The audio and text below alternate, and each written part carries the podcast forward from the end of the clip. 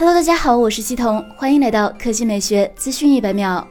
知名数码博主 i 冰宇宙抢先曝光了小米十一真机钢化膜，确认采用四曲面屏设计。从钢化膜造型来看，手机周身圆润，除了两边明显的曲面造型之外，上下边框也采用了曲面过渡。预期整机手感不错。已知消息显示，小米十一系列预计推出小米十一、小米十一 Pro 两款机型，有骁龙八八八的首发独占期，很有可能会在本月发布，一月上市发售。据早先爆料，小米十 Pro 将采用二 K 一百二十赫兹双曲面柔性屏，上下有一点曲率，分辨率为三二零零乘幺四四零，挖孔屏设计，参考小米十九十赫兹 FHD 屏幕，预计小米十一的整体观感、流畅度都会有不小提升。另外，鉴于小米十至尊版已经首发商用一百二十瓦有线、五十瓦无线秒充，小米十一系列必然只高不低。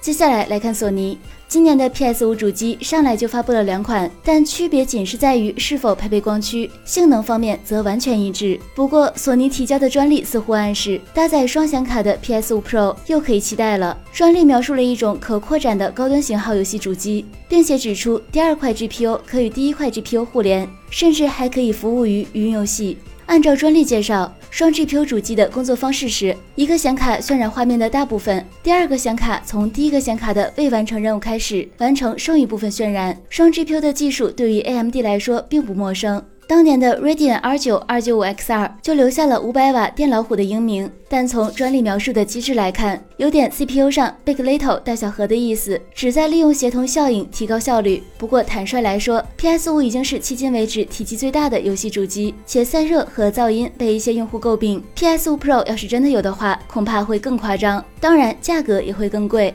好了，以上就是本期科技美学资讯每秒的全部内容，我们明天再见。